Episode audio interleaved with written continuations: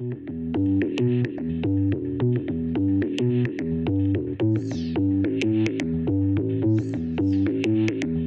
fois, on a des choses pour aller le même vite, mais nous empruntons des chemins différents.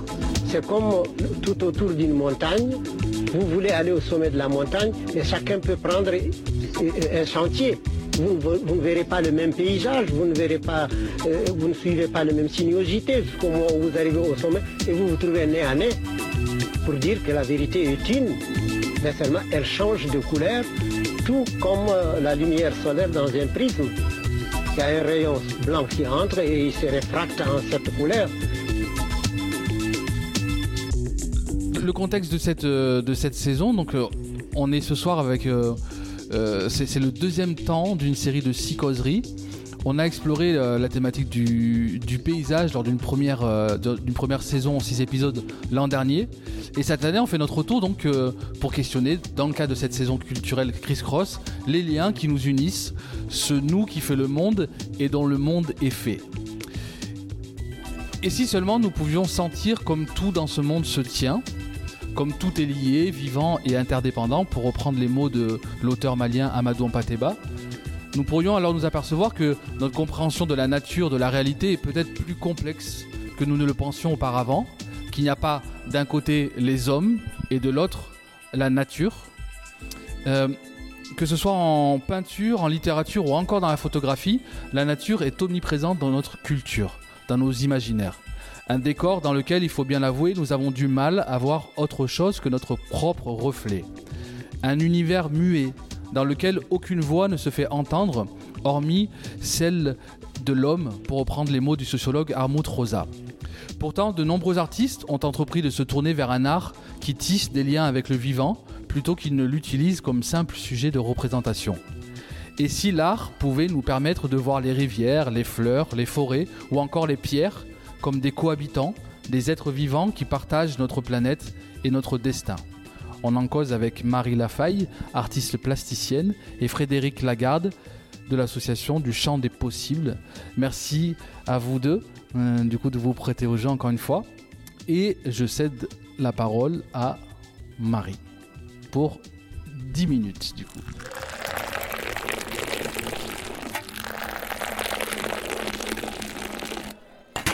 Euh, bon, bonsoir. Euh, donc euh, moi je suis, comme disait Mathieu, artiste plasticienne. J'ai été diplômée en juin dernier des Beaux-Arts de Limoges. Et on s'est rencontré avec Lucie, qui a rencontré mon travail, Lucie You, et qui m'a proposé de venir faire une résidence tremplin à Vassivière. Et donc en ce moment avec Théophile Péris, on est en résidence au château. Et vis-à-vis de cette question, moi, je vais vous parler de ma, de ma pratique artistique euh, dans les grandes lignes. Et puis, plus, je, prends, je vais prendre un, un détail sur lequel je, enfin, euh, quelque chose euh, sur lequel je vais m'appuyer pour euh, développer euh, autour de du lien que je fais dans ma pratique avec notamment le sol et, et la pierre. Et donc moi je m'intéresse beaucoup à la traversée euh, du paysage euh, par l'homme et, euh, et à tout ce qui se construit dans dans ces expériences là. Et et je pratique beaucoup la marche et la, marche elle est c'est pour moi un outil de travail en soi. Enfin c'est une première phase de travail qui me permet d'être vraiment dans euh, dans dans la nature euh, et non pas à côté. Et je par la marche, je m'arrête sur euh, sur des, zones qui m'interpellent. Et là, notamment à Vassivière, je me suis beaucoup arrêtée sur euh, bah, les zones de, enfin sur sur euh, le lac, sur l'histoire du lac et des expropriations qui ont été faites pour la construction du barrage et, et dans les champs de couperase aussi. Et donc en, en marchant, il y a, je me suis beaucoup intéressée à voilà ces espaces dans lesquels on arrive, qui sont assez apocalyptiques. En fait, on arrive sur des grands rectangles où tout a été coupé, on dirait un champ de bataille. Et tout de suite, je suis traversée par ces pensées que, enfin, il y a, y a tout de suite en moi un rapport au temps qui se, qui se joue, enfin, qui se fait. Euh, et je, enfin, je compte les cernes du bois. Il y a vraiment cette euh, dimension des troncs aussi qui me fait penser à au temps qu'a pu mettre l'arbre à, pousser. Et euh, et lorsque j'étais, une fois, je marchais euh, vers Chassagna, sur les hauteurs de Chassagna, et il y avait une coupe qui était en train d'être faite plus plus loin, et il y avait vraiment, donc je voyais pas la coupe, mais il y avait vraiment ces bruits, donc qui étaient des bruits très très forts. On entendait ces arrachements et ces arbres qui tombaient. Et et en, marchant, dans, ces coupes rases, c'est aussi ce qui m'a interpellée, c'est des pierres fracturées que j'ai trouvées dans les dans les sillons des, enfin dans les ornières de passage des machines. Et donc ces pierres qui sont quand même des pierres euh, granitiques ici, donc qui sont très très dures.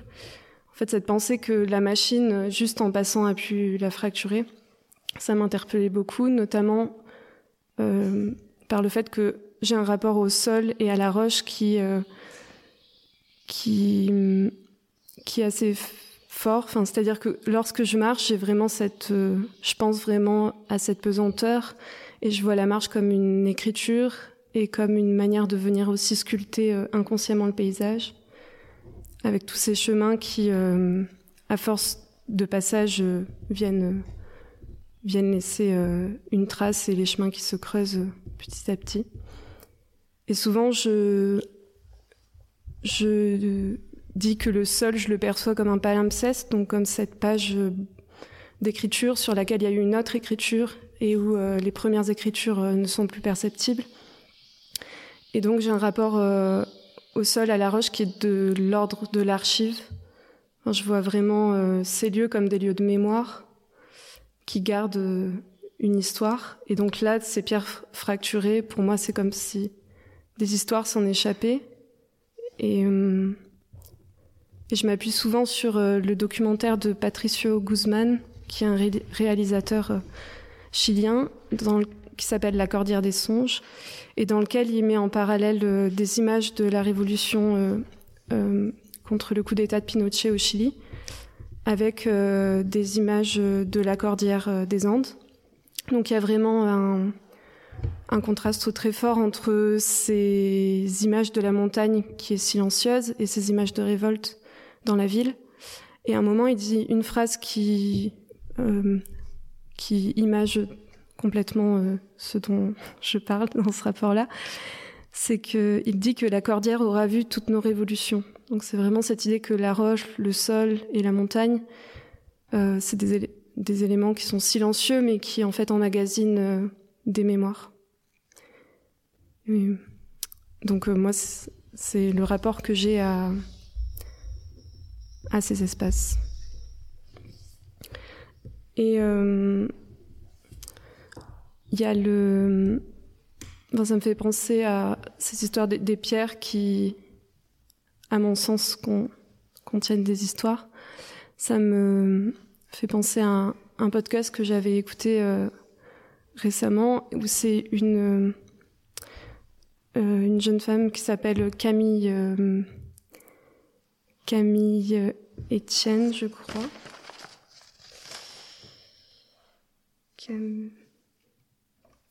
Oui, Camille Etienne.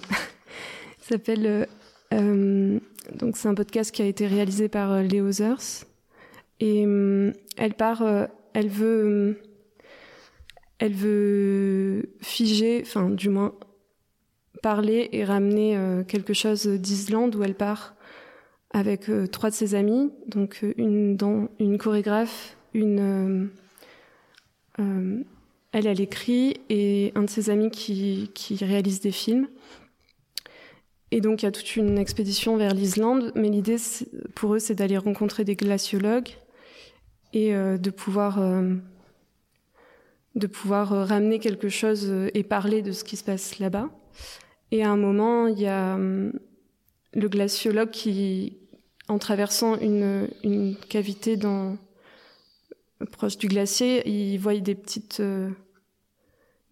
des petites bulles d'air dans la glace. Et le glaciologue leur explique que, ces bulles d'air, elles datent de millions d'années et que donc lorsque le glacier fond, c'est, enfin, elle prend conscience à ce moment-là que c'est aussi euh, une, comme une banque euh, d'histoire qui se perd. Euh, et donc voilà, c'est vraiment un lien à, à la mémoire des lieux. Tu as encore 2 minutes 30 si tu veux, si tu veux approfondir un, un point.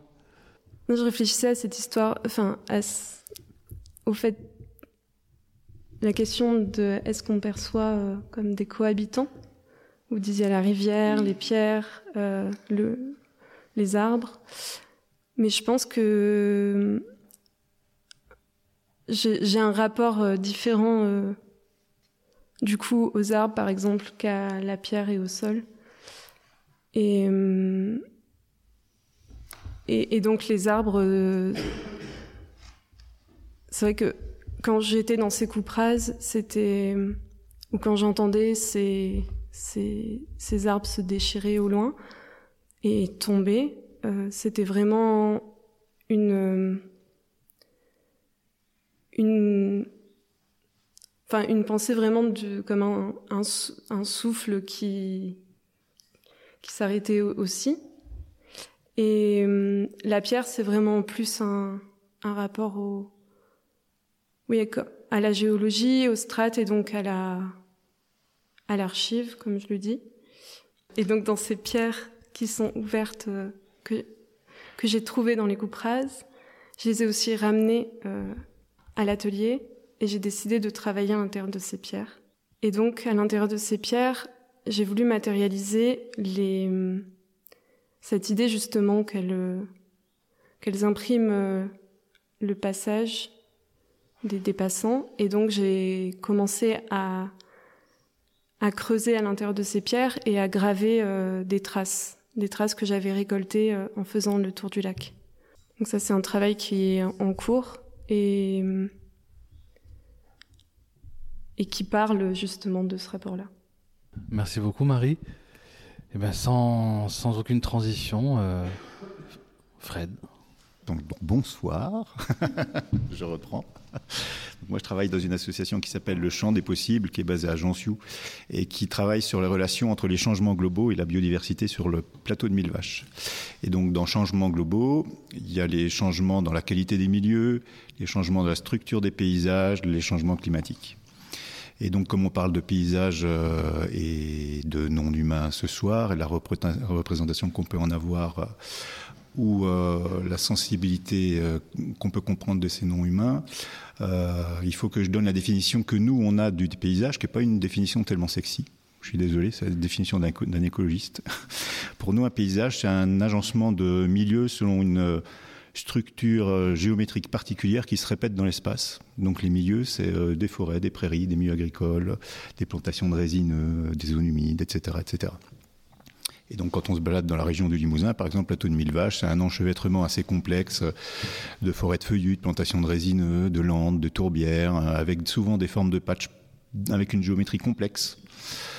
Et si on va un peu ailleurs dans la région, ça va complètement changer ce paysage. On va arriver dans des zones plus bocagères, et donc le paysage va changer de structure. Et nous, ce qui nous intéresse, c'est de comprendre euh, comment les espèces qui nous entourent sont, sont-elles sensibles à cette structure de paysage qui est à l'heure actuelle uniquement une création des activités humaines, puisque chez nous, il n'y a plus d'espace naturel ni de milieu naturel. Donc les milieux sont artificiels par définition en Europe occidentale, et la structure de paysage qui nous entoure et la représentation des activités que l'on mène sur un territoire. Donc est-ce que les espèces qui nous entourent sont sensibles à cette structure de paysage, oui ou non? Et c'est oui, comment ça, comment, comment ça marche? Comment ça se fait qu'elles sont sensibles, plus ou moins? Et donc, dans ce que tu nous disais, Marie, il y a plusieurs euh, notions qui sont en écho avec euh, ce que l'on étudie ou ce que l'on ressent. C'est du coup effectivement ce, rapport à l'espace et au paysage, le, rapport au, temps dont tu as parlé, et aussi euh, tu parlais de la façon dont on percevait ce qui nous entourait, et hum, j'aborderai là-dedans peut-être la notion de paysage invisible. J'essaierai de m'en expliquer. Alors, euh, nous, les espèces qu'on étudie, pourquoi une espèce peut être sensible non simplement à la qualité du milieu dans lequel elle se trouve, mais aussi à la structure du paysage qui, l'entoure, ça peut être plus ou moins facile à comprendre. Si on étudie par exemple une espèce de grande taille, comme euh, le circuit de Jean Leblanc, qui un domaine vital euh, qui s'étend sur plusieurs dizaines de kilomètres carrés, Qu'est-ce qu'on observe C'est qu'il va rechercher dans les endroits où il va s'installer pour nicher, autour de son endroit de nidification, des structures de paysage particulières, avec une forte proportion de le paysage, justement d'un enchevêtrement de long des tourbières qui constituent euh, ces zones de chasse particulières. Donc on comprend assez facilement pourquoi euh, il peut être sensible à une structure de paysage particulière sur 60 euh, km autour de l'endroit où il niche. Mais nous, on s'intéresse non seulement aux grosses bêtes, mais aussi aux petites bêtes dont tout le monde se fiche, les invertébrés en particulier, qui constituent en fait 90% de la biodiversité. C'est pour ça qu'on se penche pas mal dessus. Et qu'est-ce qu'on constate? C'est que même une petite bestiole qui peut exploiter que quelques mètres carrés dans sa vie va être impactée par des structures de paysage qui peuvent s'étendre sur des échelles gigantesques. Euh, je vais prendre un exemple un exemple d'une araignée euh, parmi euh, les centaines de bestioles qu'on étudie qui est caractéristique des tourbières de qualité. Je vous donne son petit nom latin, c'est le seul qu'elle possède, et puis ça fait un peu poétique, c'est Diaphosa nigerima. Elle vit aux dépens des tourbières hyperactives, gorgées de flotte, etc. etc. Et qu'est-ce qu'on observe? C'est que même si ces milieux particuliers euh, sont présents dans un milieu tourbeux, elle n'y sera pas forcément présente, elle, à partir du moment où dans le paysage qui l'entoure, sur 49 km autour de la tourbière qu'on étudie, les autres tourbières sont trop espacées les unes des autres. Ou alors, si la tourbière qu'on étudie est enclavée dans une matrice de milieux forestiers denses qui enclave cette, cette tourbière qui pourrait être une tourbière de qualité. Et c'est quoi la logique qu'il y a derrière? C'est qu'au-delà de la sensibilité d'un individu au milieu qu'il exploite, il y a la sensibilité de la population au paysage qui l'entoure.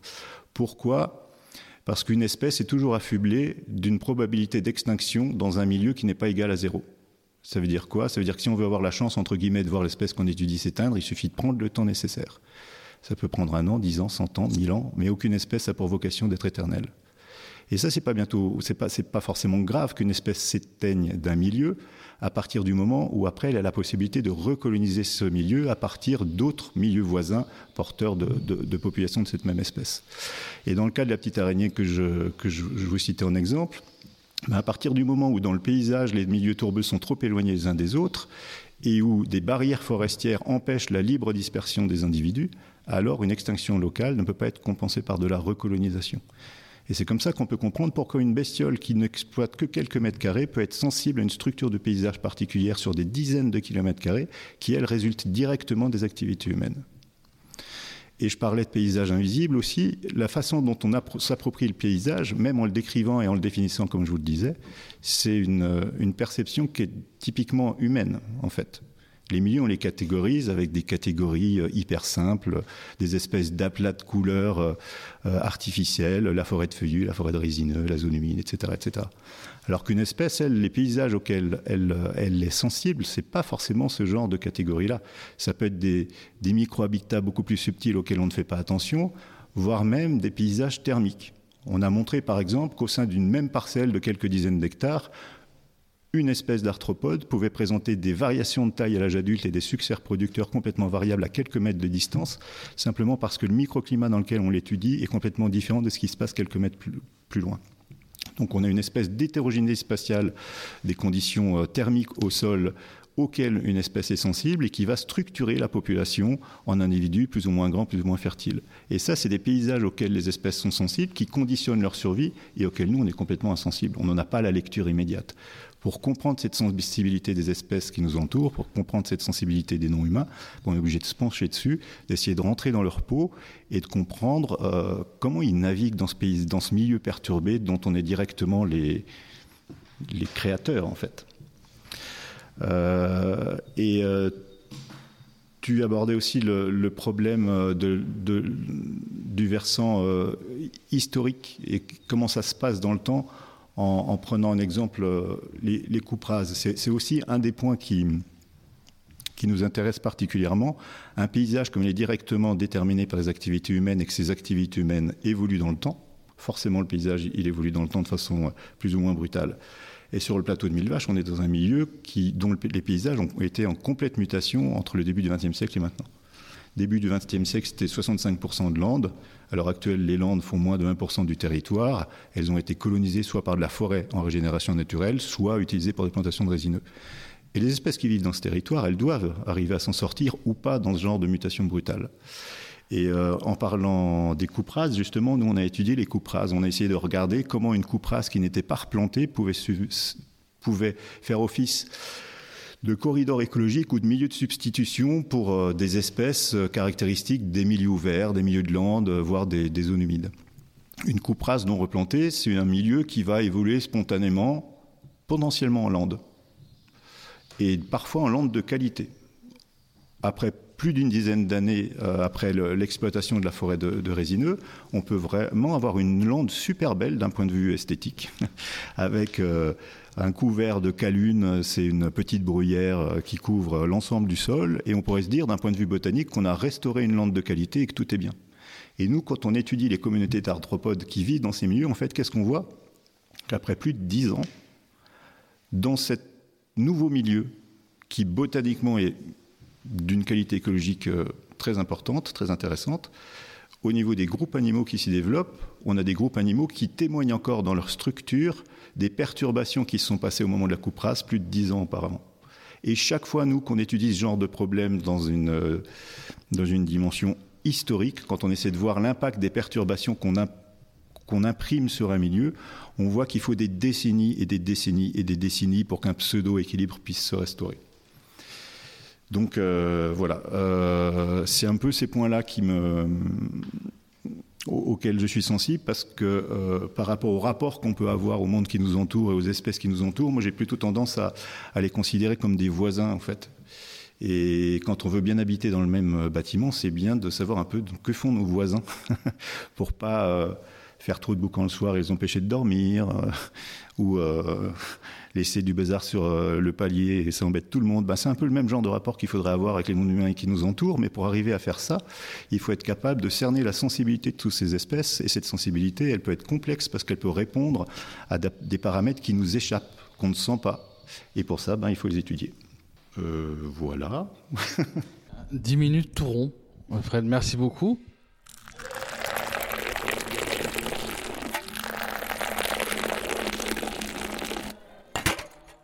Alors, savoir que nous ne connaissons pas tout, mais étudier sur 10 mois, 10 ans, 100 ans, pour mieux comprendre nos voisins, nous décentrer, étudier nos relations les uns avec les autres, humains et non humains.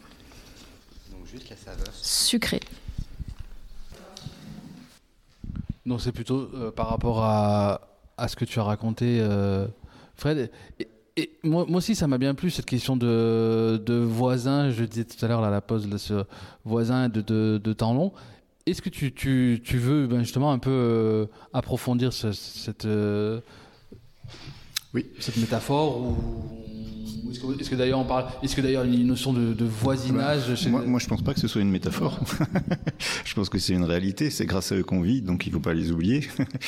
euh, et, et, après, euh, le, sur le savoir que l'on ne connaît pas tout. Euh, pour moi, l'ignorance, enfin le, le, le non-savoir ou l'étendue de notre ignorance, elle est due à deux choses. Au fait déjà que l'on n'a pas fait de l'effort de s'ouvrir à la façon dont nos voisins justement euh, partagent le même espace que nous. Euh, les connaissances sont très superficielles euh, là-dessus. Et à cela s'ajoute le problème de la diversité de ces non-humains qui nous entourent. On ne parle pas des oiseaux et des mammifères, on parle de l'ensemble des êtres vivants qui nous entourent, et c'est des milliers et des milliers d'espèces. Donc bien entendu, là, il y a une étendue de l'ignorance qui est gigantesque et colossal. Donc, le problème à résoudre, c'est comment faire pour, face à euh, une ignorance qui sera incompressible, de par cette diversité, arriver à quand même avoir des égards, euh, ces égards partagés de Morisot, comment avoir suffisamment d'égards par rapport à nos voisins que l'on a du mal à saisir, pour que dans notre façon d'agir, on puisse les prendre en compte, même si on les connaît mal. Et euh, ça, c'est assez problématique comme euh, comme sujet, surtout quand on s'intéresse à ce qui est le cœur de notre métier, nous, c'est la biologie de la conservation. Et en fait, on a tendance, nous, à euh, travailler sur une notion, c'est la notion euh, de diversité et d'hétérogénéité. Je m'explique. De, façon très concrète, quand vous gérez un milieu, euh, ou que vous essayez de d'y développer des pratiques qui soient favorables à la diversité et à la biodiversité. Soit vous appliquez sur cet espace-là une façon de faire homogène, parce que vous essayez de cibler les conditions nécessaires à la survie, à la persistance et ou à l'épanouissement de quelques espèces clés, cibles, emblématiques, euh, euh, vendables auprès du public. Mais dans ce cas-là, c'est oublier tout le reste. Tout le reste concerne mal, qu'on connaît à peine, dont on ne connaît pas le mode de vie ou les sensibilités aux conditions environnementales. Donc du coup, une autre façon de faire pour intégrer notre ignorance dans une façon d'occuper les milieux et d'y développer des pratiques qui soient bénéfiques pour tous, c'est de se débrouiller pour justement ne pas avoir des des modes d'action homogènes sur un site. Essayer de travailler l'hétérogénéité, ça veut dire quoi? Travailler l'hétérogénéité de la végétation, euh, euh, travailler l'hétérogénéité euh, de l'hygromorphie du milieu. Euh, par exemple, quand un organisme gestionnaire des espaces décide on va rentrer dans du concret, euh, de gérer des landes qui s'envahissent par le genêt à balai ou la fougère, de broyer tout pour réouvrir le milieu, ben en fait c'est pas forcément la bonne façon de faire. Parce que déjà en réalisant une intervention mécanique lourde de ce type-là, on a pu le montrer dans nos études, ça impacte de façon colossale la biodiversité en invertébrés qui vivent dans ces milieux et donc, ça va peut-être permettre de restaurer la biodiversité végétale, mais certainement pas la biodiversité animale. Au contraire, ça la dégrade. Et comme je vous le disais, la perturbation induite va nécessiter des années, des années et des années pour qu'une communauté à peu près structurée et de qualité puisse se rétablir.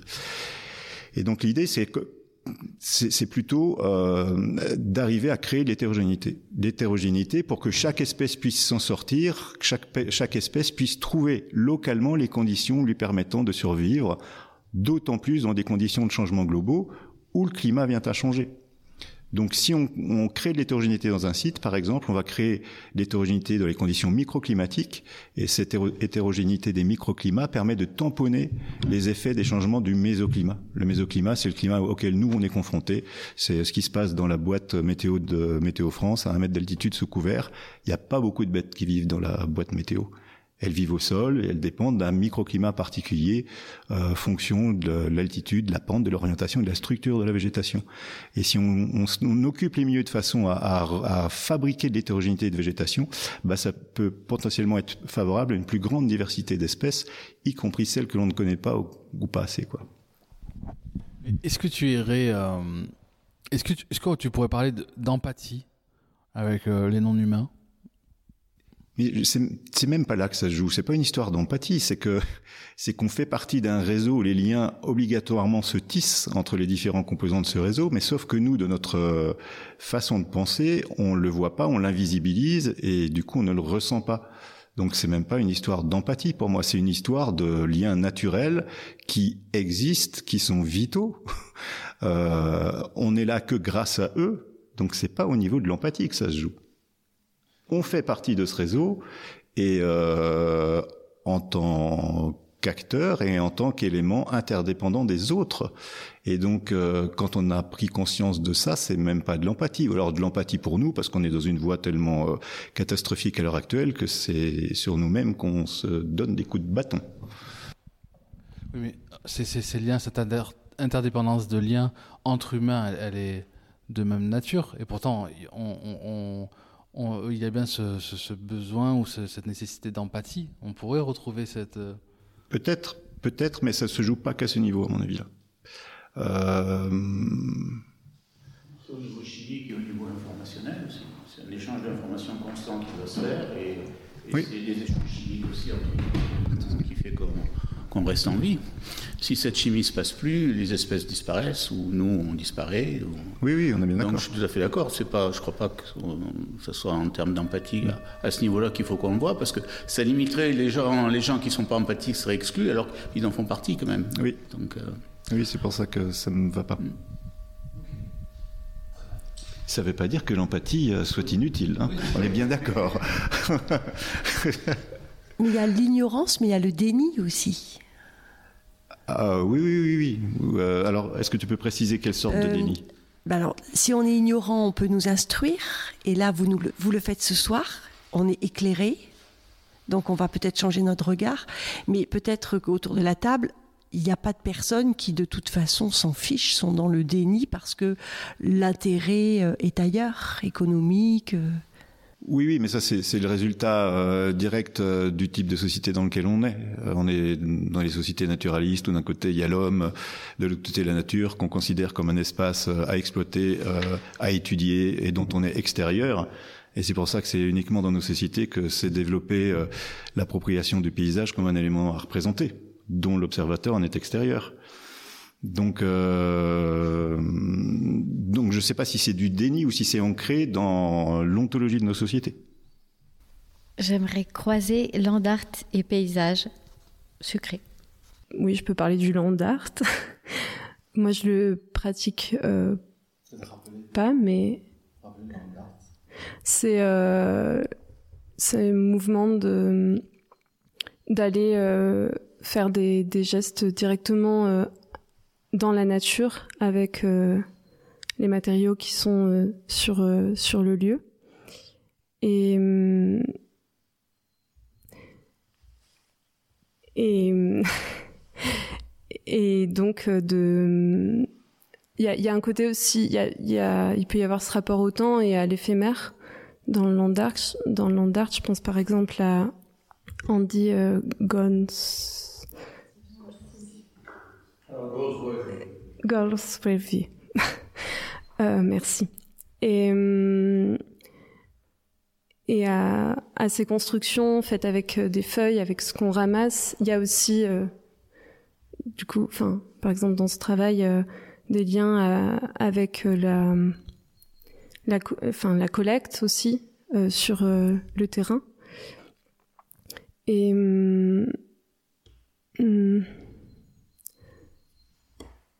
oui, ça me fait venir sur le fait que euh, c'est un, une manière de servir directement euh, de ce qui se trouve dans, dans l'espace et non pas de le, de le représenter euh, comme dans la peinture. Et, euh, et en quoi du coup cette, ta pratique est différente de, de, de celle-ci? Moi je collecte des matériaux dans, à l'extérieur. J'écris euh, sur euh, ce que je peux ressentir dans, ces traversées de, paysages et euh, je, rapporte, enfin je reviens de, ces moments à l'extérieur, mais j'ai un temps en atelier où derrière je, je ricoche en fait sur ces gestes enfin, je fais ricocher ces pensées euh, qui, qui ont émané de, de ce rapport avec euh, l'extérieur dans les matériaux qui, qui en émanent. Et donc euh, mon intervention elle vient euh, elle vient à ce moment-là mais ça passe par euh, l'atelier. C'était un peu pour voilà bien distinguer des choses. Et je me dis peut-être que aussi Théophile peut-être que tu voudrais compléter moi, il y, a un peu quelque chose que je trouve euh, daté dans la notion de land art et de landscape art, parce que c'est un, il y a une volonté d'avoir un impact euh, sur la nature par des représentations qu'on se fait de la nature et qui sont pas euh, celles des insectes des coupes et de et il y a une sorte de projection un peu, euh, bah, je trouve, euh, parfois un peu romantique, euh, ou pas forcément romantique, mais qui, avec des critères esthétiques ou des choses comme ça qui sont peut-être Pas exactement, je pense en, enfin, c'est des liens, on va dire des liens poétiques, mais en, réalité, ça peut être une, modification de paysage là où il n'y en aurait pas forcément besoin. Enfin, par exemple, les, enfin, j'aime beaucoup les murs de, en pierre de Goldsworthy, mais par exemple, il reprend toujours cette, cette forme du cairn. Et, euh, et, en fait, euh, moi, ça m'est déjà arrivé en montagne, euh, ou enfin pas forcément en montagne, mais dans un paysage, d'arriver sur un lieu comme ça, vers au sommet d'une côte, et puis arriver sur la vue du paysage. Et c'était magnifique, très, très ouvert, avec des collines. Et tout le paysage était parsemé de petits cairns laissés par les gens comme laisser une trace de son passage. Et je me suis dit, est-ce qu'on a besoin vraiment d'avoir euh, toutes ces présences humaines et ces gestes-là euh, qui sont peut-être pas forcément artistiques tous, mais plus comme laisser une trace de son passage? Mais en tout cas, c'est quelque chose qui m'évoque ça, ce, mouvement artistique.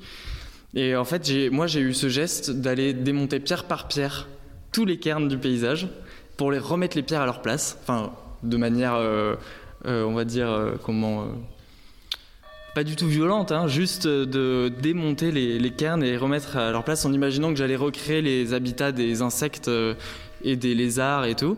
Et après, j'ai pris du recul, enfin j'ai filmé tout ça, j'ai pris du recul et j'ai regardé et effectivement le paysage était plus, hum, enfin autant humanisé qu'avant. Et quand on regarde, le, c'est une vidéo qui est assez longue, mais quand on regarde euh, à, la, première minute avant que j'entre dans le cadre et au moment où je sors du cadre, enfin c'est incroyable de voir le, enfin la différence entre euh, ben, cette présence humaine et euh, et après, enfin l'absence de présence humaine, mais on le voit encore hein, par, les les, les chorales, les, les, les collines, enfin les et par exemple, dans, les extrêmes, euh, euh, j'aime beaucoup d'ailleurs son travail, mais c'est euh, Michael Heiser. Et là, c'est un artiste qui a travaillé sur le, paysage et la sculpture dans le paysage. Et c'est complètement daté, c'est ultra violent, c'est fendre une montagne en deux, la, la, dynamiter au bulldozer pour avoir un, bah, un, geste qui est très beau, très esthétique, mais est-ce que c'est vraiment le, ce que le paysage a, besoin euh? Oui. Euh, dans le cadre du land art, un des, concepts qui est quand même à la base, c'est le concept d'entropie. C'est-à-dire qu'on va faire quelque chose et que petit à petit, la nature va reprendre le, va le dessus. Donc en fait, le geste, tu as fait qu'accélérer l'entropie, mais ça serait passé de toute façon. C'est-à-dire que les cailloux seraient petit à petit, avec le vent, avec la pluie, ils seraient remis et la trace humaine aurait été effacée. C'est une question, c'est plus une relation au temps en fait que tu, toi, tu es pressé, mais en fait la nature, elle fait ça tranquillement, et c'est ce qu'on appelle l'entropie. On va vers le degré zéro d'énergie. Et ça faisait partie du Landard des années 50, Smithson, etc., qui effectivement scarifiait le, le paysage, mais c'était aussi pour montrer que avec le temps, petit à petit, comme ça, Spiral Jetty dans, dans l'Utah, avec le temps, ça va disparaître. Et c'est presque une métaphore pour la, la, présence humaine sur la, sur la planète, en fait. Alors, c'est Umami, rapport au sol comme lieu d'archive, mémoire, la marche comme œuvre. J'ai écrit ça un peu vite, mais c'est juste. Euh, je ne sais plus très bien ce que c'est. Mais euh, c'était juste que j'étais. Euh, ce que disait euh, Marie sur, sur tout son travail. comment, elle, comment tu rentrais dans la, dans la marche et dans le rapport du coup à la terre, au paysage et comment. comment et comment ça, ça te nourrissait pour, pour en, pour, euh, pour, produire quelque chose, mais à partir de cette première rencontre-là, euh, j'ai juste noté ces mots-là parce que, parce que je trouvais ça euh, intéressant et, et beau, mais j'ai pas grand-chose de plus à dire. Ben, moi, je peux développer, oui, en parlant de la marche comme processus, du coup, c'est ça? De création? moi, je me rappelle au début que je me suis beaucoup intéressée à ces artistes qui se sont revendiqués comme artistes marcheurs. Euh, enfin, je pense bien sûr à Richard Long, à, Mitch Fulton aussi, qui, qui prenaient en fait ces expériences, euh, qui partaient euh, en montagne et qui faisaient des relevés et qui, qui prenaient des noms de, de ruisseaux et qui en revenant euh, euh, construisaient des, pensées vis-à-vis de, ces, marches-là. Et hum, c'est quelque chose qui, qui m'intéressait beaucoup parce que j'ai toujours euh, bah, beaucoup marché. Moi, je viens des Hautes-Alpes. Euh, et la marche, c'est aussi ce rapport au temps et à la répétition. Et c'est quelque chose qui euh, est comme euh, une manière aussi euh, de venir creuser, je, je trouve. Et, Et, toi, et toi- et tu dis d'une manière d'être dans la nature et non pas à côté. Mm. Noté. Bah, par ce processus-là, euh, enfin, lorsque je rentre dans un travail, je, par exemple, quand je suis arrivée à Vassivière, je me suis vraiment euh, imposé euh, chaque jour de continuer mon tour du lac. Et c'est euh, c'est un peu un moment où je fais confiance à, aux rencontres qui vont se produire euh, dans ce moment de la marche et à cette attention aussi la marche. Je trouve que ça développe une une, une attention et l'observation euh, est beaucoup plus euh, rentrer dans la marche. Pour moi c'est rentrer dans un travail c'est rentrer dans une observation qui est plus pointue et où on a les sens qui sont plus euh, en en éveil en quelque sorte. Et et donc euh, c'est un oui c'est comme ça que je mets en place des idées et que je je reviens et je fais des gestes euh, plastiques euh, par la suite. Bah, Moi, dans, dans- dans cet esprit-là, je vais poser une question euh, à, Fred. Lire une, je, cherchais en même temps, une citation et voir si à quel point tu es d'accord ou pas. Euh, une citation de Theodora Parsons, qui était une naturaliste, Frances Theodora Parsons, et qui dit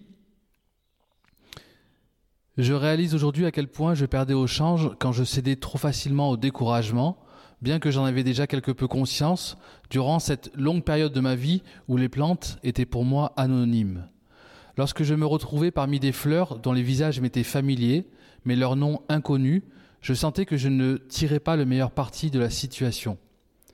Et quand je rencontrais des plantes que je connaissais ni de vue ni de nom, j'étais alors bel et bien une étrangère parmi elles. Autrement dit, elle est, si on développe, c'est en apprenant leur nom qu'elle a pu développer cette familiarité avec les plantes. Est-ce que c'est une manière, euh, est-ce que c'est quelque chose dans lequel tu te retrouves, Fred? Euh, c'est pas le nom en tant que tel qui permet ça, c'est la capacité à discriminer, euh, à discriminer euh, les existants qui nous entourent. Euh, le fait de s'obliger à nommer, alors bien entendu, ça a des conséquences pratiques derrière. Ça veut dire qu'une fois qu'on a le nom, on peut, euh, on peut dérouler, euh, déjà voir qu'est-ce que l'on connaît déjà sur cette espèce, et ça nous permet de mieux euh, en comprendre la sensibilité. Mais avant tout ça, euh, c'est la capacité de, de discriminer les choses euh, qui pourraient être paraître semblables quand on les observe de façon superficielle, mais qui euh, représentent en fait des, des entités différentes qui ont chacune leur sensibilité. Et donc une fois qu'on arrive à discriminer, on peut mettre un nom dessus. Et euh, effectivement, ça me fait... Euh, c'est peut-être un peu caricatural, mais entre, entre quelqu'un qui traverse un, un paysage en faisant son jogging... Euh, j'ai des anecdotes où... Entre biologistes, on est extasié à un moment donné parce que euh, devant nous, il y a une scène particulière qui se passe. On voit euh, un organisme, euh, une espèce pas courante devant nous, et des gens qui font leur jogging et qui pourraient traverser ce paysage comme ils pourraient en traverser complètement un autre. Euh, soit le paysage c'est un décor, soit, le paysage c'est justement euh, une foultitude de, choses sensibles, mais, que l'on ne perçoit que quand on est capable de les discriminer. Euh, et donc effectivement, c'est dans, notre approche nous du, milieu dans notre travail, on est toujours euh, aiguillonné par cette cette nécessité impérieuse de, discriminer de plus en plus euh, les existants qui nous entourent. Voilà. Moi, je viens de la ville et euh, mes parents ont été coupés de la campagne euh, assez jeunes au final. et ils m'ont pas forcément donné des noms d'arbres, de fleurs, des choses comme ça. Et quand je suis arrivé ici, je me suis appuyé pas mal sur les seul nom que j'avais, épine noire, épine blanche, aubépine, etc. En, me focalisant sur des noms et puis de par mon, par, par mon activité, euh, etc. Euh, et, maintenant, j'essaie justement de sortir de ces noms et d'essayer de comprendre plutôt des concepts. C'est-à-dire que euh, sur le, la reproduction des plantes, au travers des chatons, par exemple, les chatons mâles, moi je m'appuie vachement sur le noisetier parce qu'en apiculture, c'est c'est la renaissance. Voilà, c'est fin décembre, début janvier, ça repart quoi. Puis on peut l'observer, ça repart de plus en plus tôt, c'est un peu, c'est un peu intriguant. Mais maintenant, je réalise que bah, je vois des chatons partout. Et je connais pas forcément le nom de l'arbre, etc., mais je sais à quoi sert cette chose. Et c'est pas forcément le, nom latin ou, le nom, c'est de faire des, liens entre des, euh, entre des éléments que tu découvres, etc., etc. C'est plutôt une forme de curiosité plutôt que, plutôt que de sortir un, un, bréviaire de, biologie, quoi, en fait. Et euh, même si je garde toujours un une forme de. Euh, enfin, je, si je suis toujours assez admiratif de. Euh, voilà, quand je peux discuter avec des, avec des biologistes ou autres, mais, euh, mais je commence à me dire que c'est pas grave en fait. Enfin, voilà, c'est pas, pas, pas, le plus important finalement. Mais je suis au tout début hein, de cette déconstruction, c'est pas, pas facile. Alors, c'est pas grave, mais là où pour nous, je disais, c'est une, une impérieuse nécessité, c'est que on peut avoir autour de nous euh, des êtres vivants quasiment similaires qui ont des sensibilités complètement différentes. Et donc, euh, pour arriver à les discriminer, ça nécessite qu'on ne peut pas euh, se contenter de les ranger dans une catégorie plus large. Voilà une forme de communication aussi. Que discriminer, on peut communiquer avec l'autre en lui disant ça, c'est ça, c'est ça. Mais si, tout est un chaton, on, sait à soi qu'ils vont être différents, on les, a, différenciés, mais la personne à qui on parle va rien comprendre. Donc le, vocabulaire sert quand même à, discriminer et à communiquer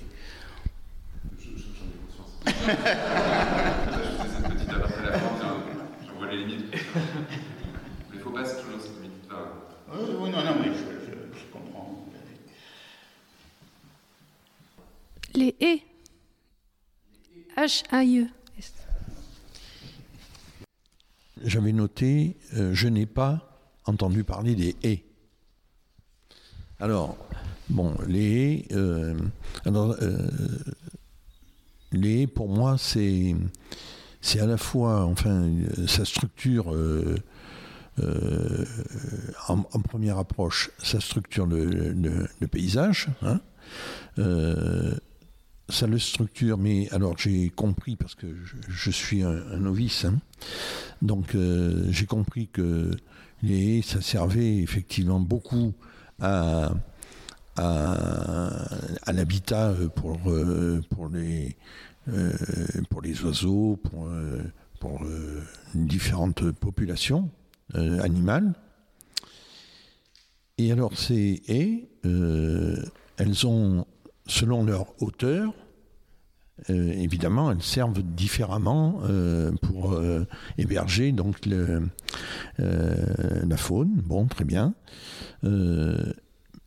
ces haies, elles, elles ont été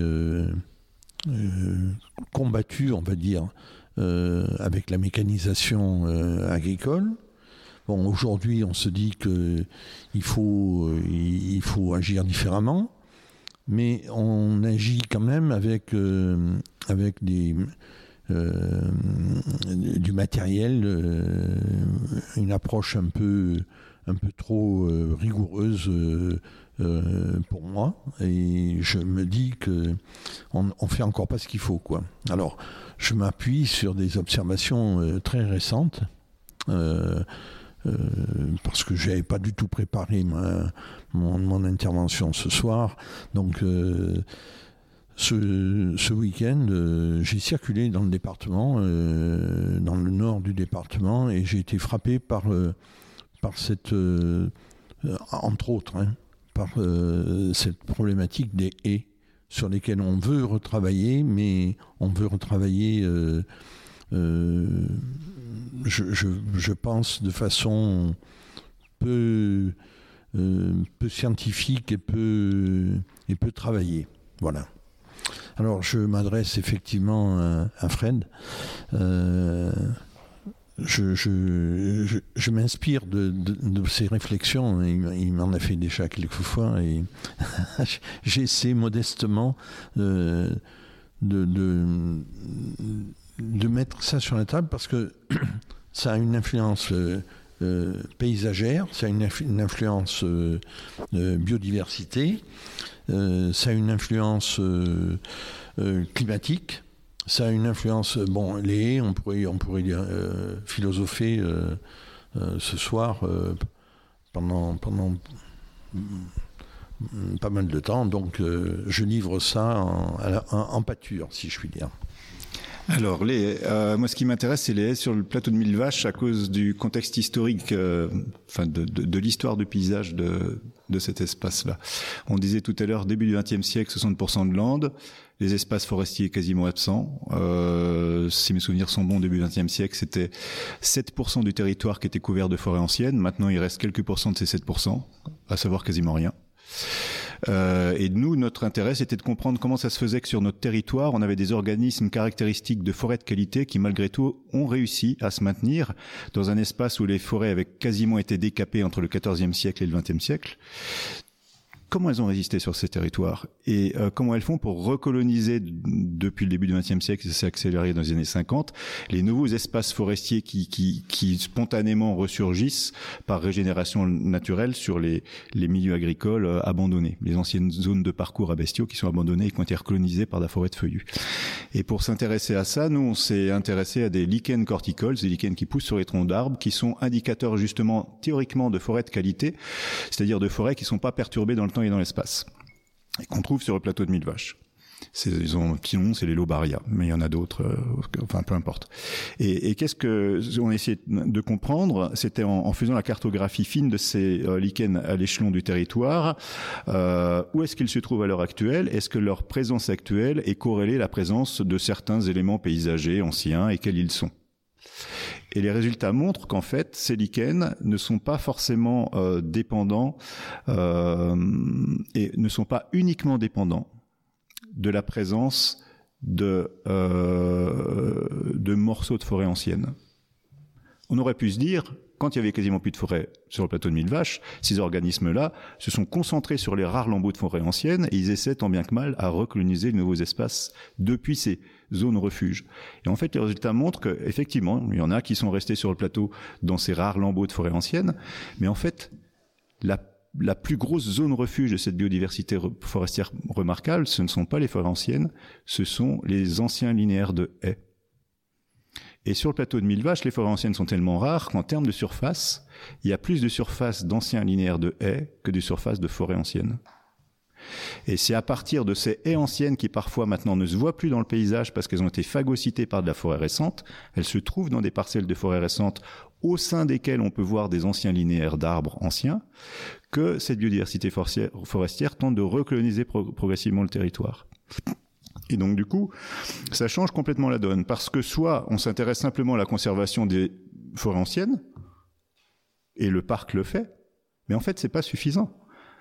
la plus grosse zone refuge de la biodiversité forestière ne se niche pas dans les forêts anciennes qui sont ridicules en termes de surface, mais ailleurs, dans les haies anciennes. Et euh, c'est là que tout se joue. Donc on a travaillé ça sur les lichens, on a travaillé ça aussi sur les insectes saproxyliques, ces insectes qui vivent aux dépens des arbres sénescents et du bois mort. Et les résultats sont similaires. Il n'y a pas de différence de biodiversité euh, entre une forêt ancienne et un ancien linéaire de haies. Donc là, il y a un, coche à prendre. C'est-à-dire que c'est très bien de développer des programmes de conservation euh, ou de soutenir des efforts à la conservation des espaces de forêt ancienne, mais ce n'est pas suffisant. Le cœur de cible, c'est les haies anciennes et les anciens arbres isolés à droite à gauche. Donc ça change un peu la donne. Oui, parce qu'on parlait de, de, biodiversité plutôt, et puis vous en parliez, je voulais savoir aussi quelle biodiversité, parce qu'effectivement, il y a des moments, quand on fait de la conservation, on va limiter la biodiversité parce qu'on va repousser des intrus en fait. Donc de quelle biodiversité parle-t-on dans ces cas-là? La biodiversité qui était préexistante ou euh, la biodiversité actuelle? Alors qu'entendez-vous par intrus? Ben des, des, espèces le, le, qui viennent d'ailleurs, le dorifort, par les changements climatiques, par, euh, par les, les, transports humains, par... Euh, alors là-dessus, moi, ma position elle est claire. Hein. C'est qu'effectivement, si il y a des travaux très intéressants qui sont sortis pour regarder euh, la biodiversité végétale au niveau mondial. Les résultats, c'est quoi? C'est qu'il y a plein d'endroits où on voit une augmentation de la biodiversité végétale au niveau local à cause de l'introduction des exotiques. Mais en fait, ces exotiques entraînent l'extinction d'espèces locales et donc ça entraîne une diminution de la biodiversité globale. Donc, euh, ce qu'il faut avoir, pour plein de raisons écologiques, je ne sais pas si, c'est là où on va rentrer dans ces détails, mais les espèces exotiques posent un réel problème de conservation de biodiversité parce que ce sont des espèces qui n'arrivent pas sur notre territoire avec le cortège d'espèces parasites, de prédateurs qui pourraient contrecarrer leur développement, et donc c'est des sources de perturbations en tant que telles. Euh, et donc, quand je parle de biodiversité, c'est la biodiversité des espèces spécialistes qui sont sensibles à l'altération du milieu. La mouche domestique, elle n'a pas besoin de nous pour s'en sortir. On va la voir sur tous les continents, dans tous les types de milieux. C'est une espèce ubiquiste généraliste. Quand je parle de biodiversité, c'est les espèces qu'on appelle sténoès, c'est-à-dire qu'on des exigences écologiques très strictes et qui témoignent de par leur présence de la diversité des habitats qui nous entourent et donc de la richesse du paysage et de sa capacité d'accueil par rapport au plus grand nombre d'espèces possibles. Et c'est de celle-là dont je parle. Pour moi, une espèce exotique, c'est par essence une espèce ubiquiste, euh, potentiellement génératrice de perturbations qu'on n'est pas capable d'anticiper. Je vais prendre un exemple pour bien comprendre pourquoi on n'est pas capable d'anticiper. Il y a une espèce végétale qu'on utilise en jardinerie parce qu'elle est jolie, elle est jolie par terre de, de fleurs. Elle s'appelle le cisquillou. Elle vient d'Amérique du Nord. C'est un eunothère, un onagre. Très belle, très jolie. Et en fait, en Amérique du Nord, elle est pollinisée par des sphinx. Les sphinx, c'est gros papillons qui ont des grandes trompes. Tout marche bien chez eux. On l'a introduit chez nous, et qu'est-ce qui se passe? On a un de nos sphinx qui essaie de la polliniser, c'est le morosphinx. Sauf que cette espèce végétale n'a pas coévolué avec notre morosphinx. Donc qu'est-ce qui se passe? Il essaie de la polliniser, il reste coincé par la trompe, il sèche. Qui était capable de prévoir les effets de cette espèce sur euh, un de nos insectes? Personne. Donc du coup, il y a un discours qui tente à se répandre de dire à l'heure actuelle que c'est pas grave d'introduire des espèces exotiques parce que ça fait partie du jeu. Et parce que parce que elle euh, elle pas de, des problèmes aussi importants que ça.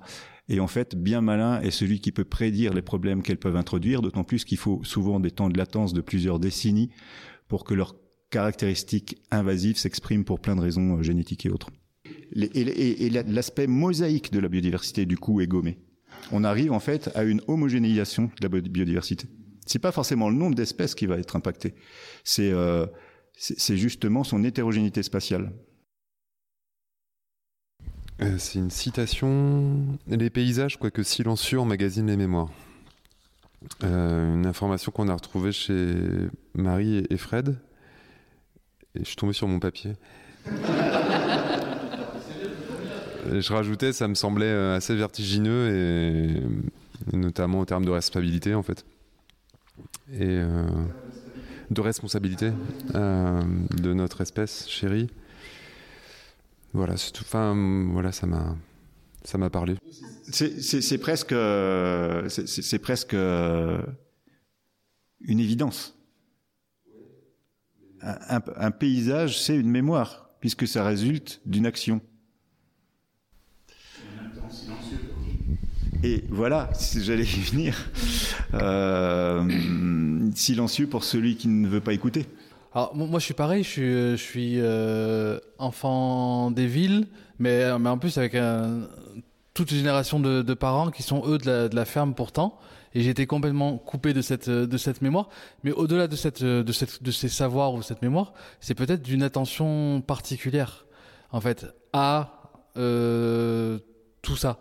Parce que si, si, tu as une attention particulière à ton paysage, effectivement que tu peut-être que tu regardes ce, paysage ou tout ça comme euh, et que tu, sais lire ces traces. Encore faut-il euh, avoir cette euh, cette disposition à, cette lecture-là, au-delà de la lecture des, des, des, livres et des, des, des caractères qu'on qu maîtrise, les caractères latins, avoir une disposition.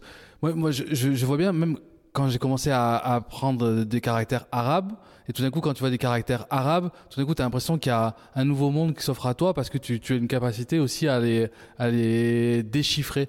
Je pense que c'est d'avoir une attention particulière, euh, ne serait-ce qu'à se dire, bah, je peux lire des traces. Je pense que c'est pas tant que ça une évidence, en fait. En fait, je pense qu'il y a vraiment plein de lieux dans le paysage, en effet, où il y a des mémoires. Après, moi, c'est euh, dans mon travail, je disais, c'est la marche qui permet, euh, qui me permet de m'arrêter sur un, un espace bien précis, mais et, d'aller creuser, euh, enfin d'essayer de mieux comprendre en fait. C'est ce regard qui après me me mène à, à, essayer de mieux comprendre, à faire des recherches, à creuser dans l'histoire, à essayer de comprendre aussi d'un point de vue scientifique, mais même si je ne le suis pas du tout. Mais euh, des fois aussi, c'est de lire certaines informations qui me donnent envie d'aller euh, ou d'entendre, comme le podcast dont je parlais, d'aller euh, travailler sur, euh, voilà, sur une zone de glacier. L'été, je travaille par exemple dans les refuges d'altitude. Et en parlant avec les gardiens du parc euh, sur tous les mouvements aussi qu'il y a dans les écrins dans les Alpes, toutes les modifications qu'il y a, qu'on constate en fait actuellement à l'œil, enfin clairement à l'œil nu, mais aussi tout ce que ça implique à côté de ouais, de, de, collecter un peu toutes ces informations. Euh, ben moi, ça me donne envie euh, voilà, de faire un travail euh, là-bas à un moment donné. Et, et j'ai entendu parler aussi d'un lac qui est, enfin, qui est en Auvergne, mais où il y aurait des eaux qui se mélangent pas. C'est un, un lieu où j'aimerais peut-être développer un travail. Euh... Moi, je voudrais rebondir sur ce que tu disais, euh, le, paysage qui euh, dépend de notre activité, et tu disais, oh là là, quelle responsabilité. Et on a souvent ça à l'esprit, bien entendu, oh là là, quelle responsabilité. Mais du coup, on, oppose souvent, un peu dans l'image d'Épinal, les milieux tels qu'on les voit autour, qui résultent d'un régime de perturbation, et des milieux naturels qu'on qu idéalise, qui seraient des milieux stables, genre la forêt climatique forêt de feuillus, caducifoliés, chênes, traits, machin, tout ça. Et en fait, c'est un peu plus compliqué que ça. C'est-à-dire que dans des écosystèmes naturels, il y a des écosystèmes qui ont une biodiversité remarquable parce que ces écosystèmes sont naturellement impactés par des régimes de perturbation, soit périodiques, soit chaotiques. Donc c'est pas euh, c'est pas euh, l'opposition entre euh, des milieux perturbés et des milieux naturels qui seraient stables qui entravent la biodiversité, c'est plutôt des régimes de perturbation naturelle par rapport à des régimes de perturbation anthropique. Voilà. Je voulais aussi euh, rebondir sur ce que tu avais dit. Je suis parfaitement d'accord par rapport au fait que le vécu permet effectivement de discriminer ou pas.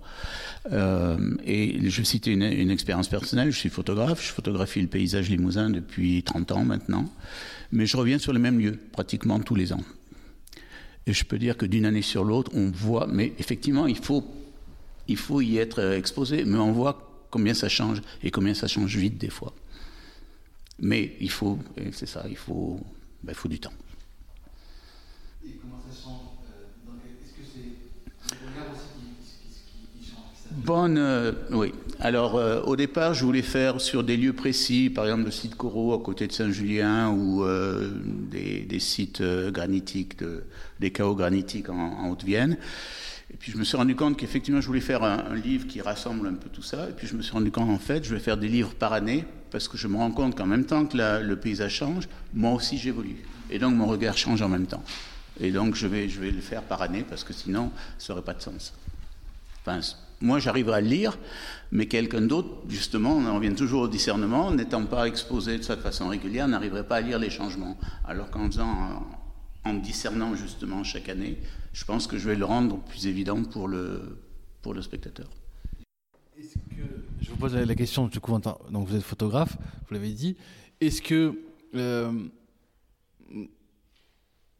est-ce qu'en même temps, euh, enfin, est-ce que cette, euh, cette disposition, cette, ce, travail que vous menez sur, sur, cette, sur ces paysages-là, vous a amené, parce que tout à l'heure vous avez cité des, des, choses, on a l'impression que vous connaissez scientifiquement certaines choses. Est-ce que c'est, est-ce que depuis le départ vous avez cette disposition ou, c'est ce travail qui vous a amené à vous intéresser, à vous poser des questionnements du coup de l'ordre euh, scientifique, euh, proche de ce que peut raconter euh Moins scientifique qu'historique, c'est-à-dire c'est ce qui m'a amené par exemple à, faire des recherches sur quelles étaient les cultures qui s'attachaient plus précisément à la, à la photographie de paysage. Pourquoi? Euh, donc, euh, il y a une vingtaine d'années, je suis parti aux États-Unis pour utiliser le, la photographie de paysage américain. Euh, et puis ensuite, j'ai aussi par des contacts avec des, des copains qui bossent sur la biodiversité justement, sur le, les espèces euh, d'oiseaux, etc. J'ai fait des balades avec eux pour qu'ils m'expliquent et qu'ils m'aident à discerner et qu'ils me donnent un vocabulaire que moi non plus j'ai pas retenu, mais euh, qui m'aident à discerner effectivement les signes qui sont dans le, dans le paysage. Et euh, ça me fait penser aussi, en fait, le, le, vocabulaire occitan et les expressions occitanes, elles permettent aussi de transmettre euh, beaucoup de choses, je trouve, de cette manière de voir et d'appréhender euh, le paysage. Euh, et, c'est d'ailleurs, je crois que le mot paysage, n'existe pas vraiment en occitan. Donc à l'époque, on, parlait différemment et on réfléchissait différemment. On a eu une causerie aussi l'an dernier sur, euh, sur ça. Sur, euh, et je, retrouverai jamais, en plus c'était en occitan, un, il y avait un, un, joli proverbe qui, disait un peu ce que, j'ai dit tout à l'heure sur le nom des fleurs. Mais euh, on avait euh, effectivement quelqu'un spécialisé de la langue occitane et qui, qui, qui, racontait aussi comment les noms de lieux-dits, de, de villages renseignaient sur la géologie, renseignaient sur voilà, sur, sur tout ce qu'on est un peu en, train de, raconter. Donc là aussi, je vous invite à, écouter, si vous voulez, le podcast euh, en question. Sur le paysage, je peux répondre un petit peu à la question que tu posais, parce que ça m'a aussi poussé à m'intéresser à ce qu'était le paysage, d'où ça venait. Et, et, en fait, ça vient du XVIIe siècle hollandais. Et c'est les premières fois où on s'est détaché des portraits, des scènes de chasse, euh, etc., pour s'intéresser au paysage. C'est-à-dire que le paysage n'était plus un fond comme il y a dans la Joconde. Il y a la Joconde, puis derrière, on voit il y a un paysage. Mais le paysage devenait le sujet. Et c'est intéressant de voir que ça coïncide aussi avec le moment où les Hollandais créent les polders, c'est-à-dire où l'homme euh, contrôle, essaie de contrôler la nature. Et c'est à ce moment-là qu'on voit apparaître, pardon, apparaître les premiers paysages peints. Euh, L'origine, c'est Landschaft, donc c'est représentation de, de la terre, en fait qui est passé ensuite dans l'anglo-saxon, est venu landscape, et petit à petit qui est venu, euh, qui a progressé en tant que genre euh, artistique d'abord, avant de rentrer dans le, dans le langage euh, commun jusqu'à métaphorique, puisque maintenant on parle de paysage de n'importe quoi en fait. Et ça correspond aussi à la période où le mode de pensée a complètement changé. On est passé de l'analogisme de la Renaissance au naturalisme qu'on connaît quoi. Euh, oui, enfin, il y a Foucault qui a montré dans un bouquin qui s'appelle euh, Des mots et des choses qu'entre la Renaissance et l'âge classique, il y a eu un changement complet de ce qu'on appelle l'ontologie, c'est la, façon, d'être au monde. Et, euh, et c'est à ce moment-là qu'on est sorti d'un mode de pensée qu'on appelle l'analogisme, où euh, c'est des histoires de, de, de Descola, où euh, on considère que tous les existants qui nous entourent sont différents à la fois de par leur matérialité et par leur psychisme, et pour mettre de l'ordre dans ce gros bazar, dans son mode de pensée, on essaie de trouver des similitudes entre les existants. C'est pour ça qu'il euh, y a eu l'astrologie, l'alchimie, etc., etc. Et euh, quand on est passé de la Renaissance à l'âge classique, on a changé de mode de pensée de façon radicale. On est passé dans le naturalisme, où on considère justement qu'il y a une identité de nature entre les existants. On est constitué de la même matière, on a la même histoire évolutive, etc. Par contre, il y a une différence fondamentale de psychisme, c'est-à-dire que l'homme est supérieur au reste. Et c'est à partir de, ce moment-là où la nature a été créée comme concept et on considère que c'est euh, un espace à exploiter, euh, à maîtriser, etc., etc. La notion de propriété. À qui est le sol? À qui est le paysage? Salé. Salé, pardon. Pas le paysage. On risque de faire la révolution.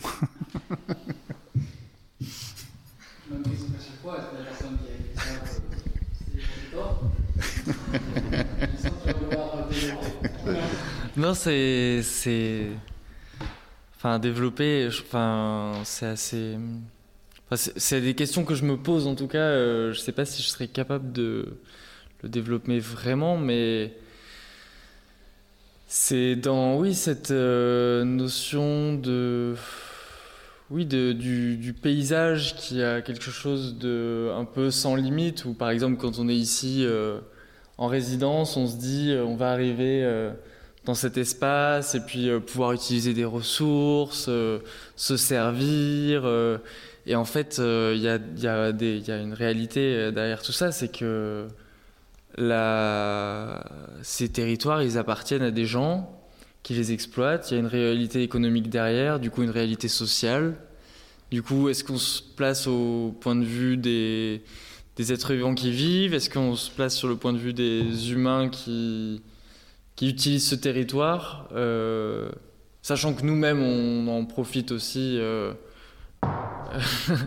avec le bois et nos maisons et nos, toutes ces ressources.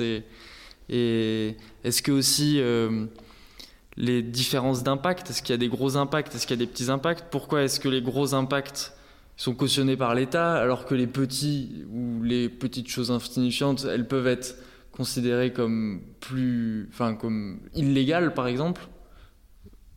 Voilà, c'est, pour moi cette question-là de propriété, elle, elle recoupe euh, ces choses-là et, et c'est c'est les les comment dire les à la fois mes, mes propres contradictions et les choses, les, les, les, choses par rapport auxquelles je, des fois je bute, que j'essaie de contourner ou que, que, que j'ignore pour continuer ma, ma, pratique. Ou...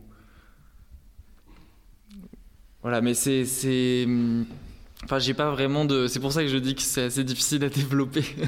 c'est que ça, peut, ça part un peu dans tous les sens euh, chez moi. Mais. Je voulais simplement dire que d'abord, la propriété, ça n'est pas commun à toutes les cultures. Voilà. C'est la culture occidentale ouais, on qui s'est imposée sur tous les autres continents. Hmm. Mais que si, par exemple, je parle des Amérindiens, par exemple, euh, il n'y avait pas de propriété. Euh, il y avait des territoires, mais qui étaient des territoires souvent mouvants. Il y avait quelques hmm. sédentaires, mais il n'y avait pas de limite de, de, vraiment de. Donc c'est quelque chose d'occidental qui a été. Euh, Quant au paysage, de toute façon, il n'y a pas de paysage sans présence humaine. C'est la définition de paysage, parce que c'est ce qu'on embrasse avec. Et à partir du moment où tu as une présence humaine, comme dirait Camus, le verre est dans la pomme. Après, il peut y avoir des paysages sans présence humaine, mais ils sont de plus en plus rares. Puisque non, ce pays... pas des paysages, c'est des territoires. Enfin, ah. euh, et puis... c'est pas un paysage. oui, enfin, ouais, nous, en tant qu'écologistes, euh, on, considère que dans les espaces où l'homme n'a pas d'impact, il y a quand même un paysage parce qu'il y a une hétérogénéité spatiale dans les milieux. Et, nous, notre définition, mais il y en a plein de définitions de paysage, on est bien d'accord. Hein. Voilà, voilà, on est bien d'accord.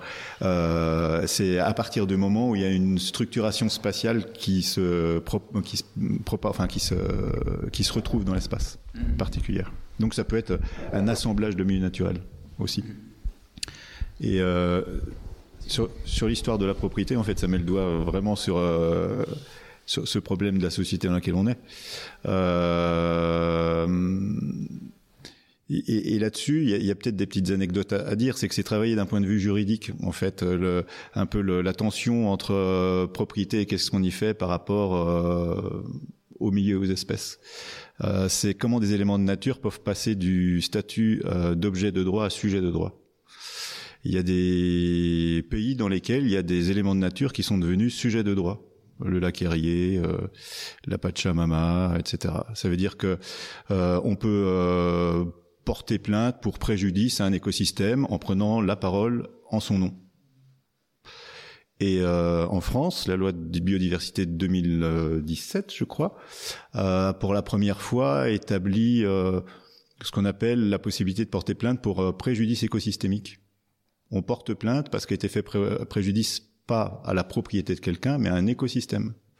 Et ce qui est intéressant avec cette euh, loi-là, cette possibilité-là, c'est que si on montre qu'un préjudice écosystémique a été effectué, y compris euh, dans un espace privé, eh ben c'est problématique. Ça n'a pas encore été très utilisé dans ce sens-là, mais, ça pourrait euh, déconnecter le droit de faire chez soi à partir du moment où on considère que la façon de faire porte préjudice à l'écosystème.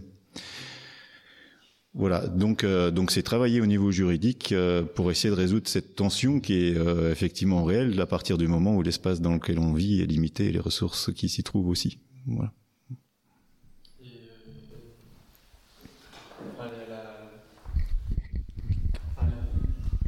aussi par des par des oui par des, clôtures par des barbelés des, des, parcelles des enfin moi dans l'image du paysage qu'on se fait euh, bah, romantique il y a ce truc de paysage qu'on traverse ou quoi mais enfin essayer par exemple de marcher en ligne droite on va vite euh, se prendre une clôture ou quelque chose comme ça et non, mais des fois, ce. ce... Oui, bah là. Ouais. Non, je.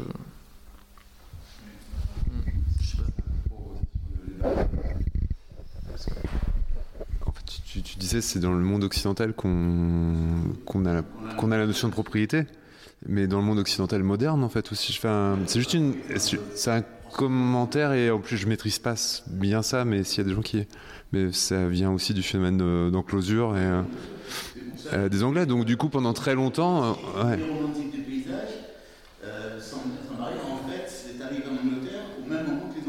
Tout à fait. Ouais. Et, sur ce territoire, les communs ont été très forts pendant très longtemps. Euh, malheureusement, ouais, par voie juridique et tout ce qu'on veut. Mais ça, je maîtrise pas encore très très bien. Et on a encore quand même des sectionnaux, des communaux Enfin, on est en train de faire notre champ de patates sur un, terrain communal où il n'y a pas de. Enfin, voilà, c'est dans mon village.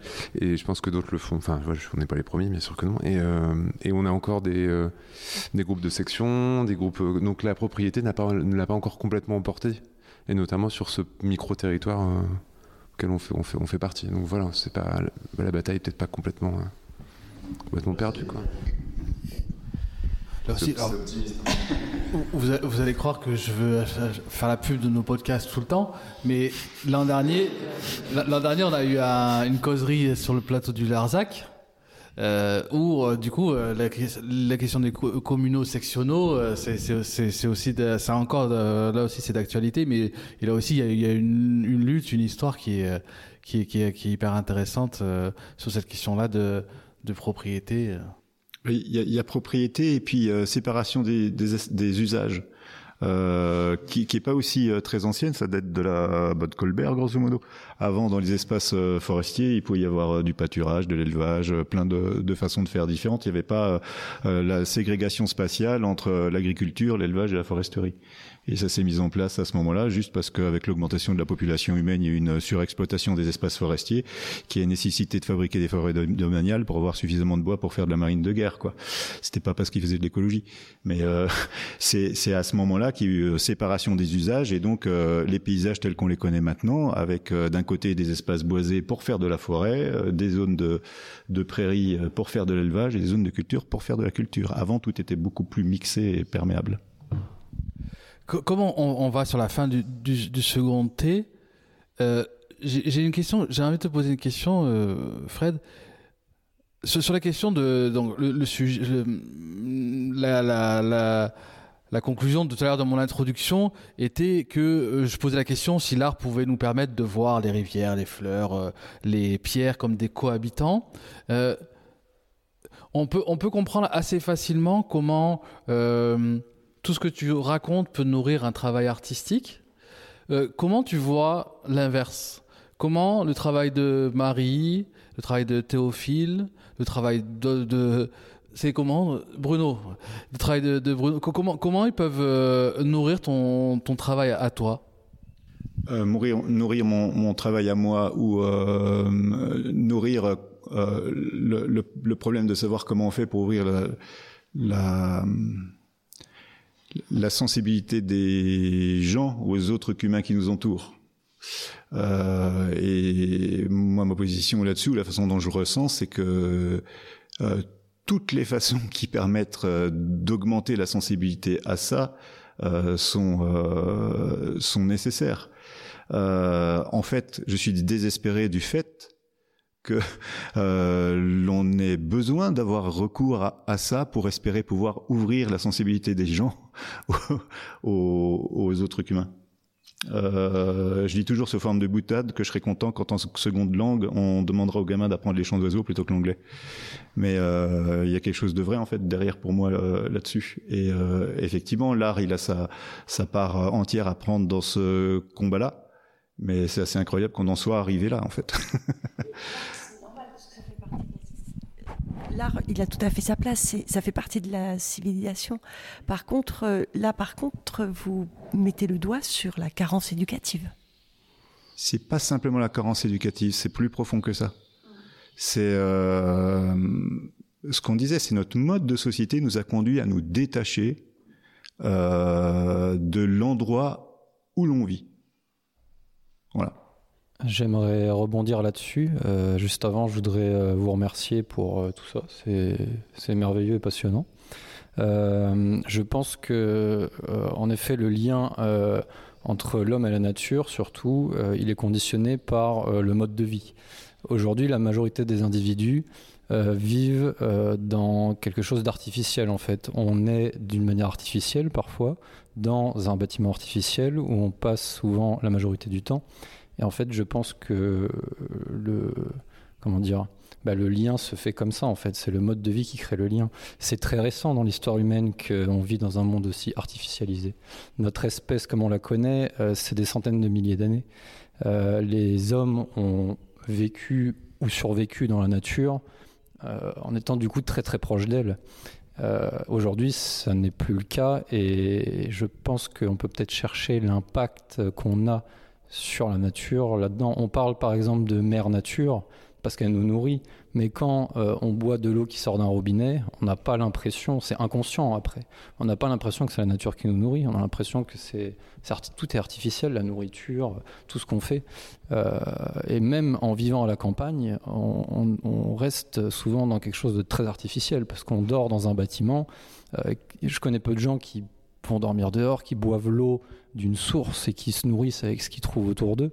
Et pourtant, quand on vit comme ça, eh ben, on se rend compte que la nature, eh ben, en fait, elle donne tout inconditionnellement. La nature, c'est la meilleure preuve de l'amour inconditionnel.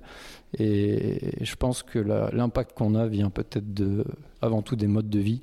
Et que, en plus de la contempler pour euh, sensibiliser, on peut aussi vivre euh, avec pour euh, s'en rapprocher. Bah, merci beaucoup pour cette, euh, ce qui va nous faire office de, conclusion.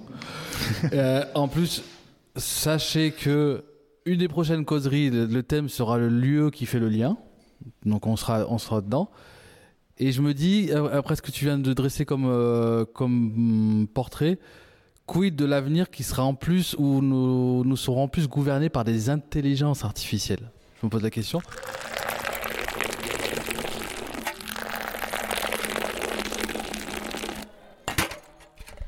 Euh, moi, je voulais, parce qu'on a parlé euh, des communs, et donc juste peut-être parler de Silvia Federici et de Caliban et la sorcière, euh, aussi avec une approche un peu féministe.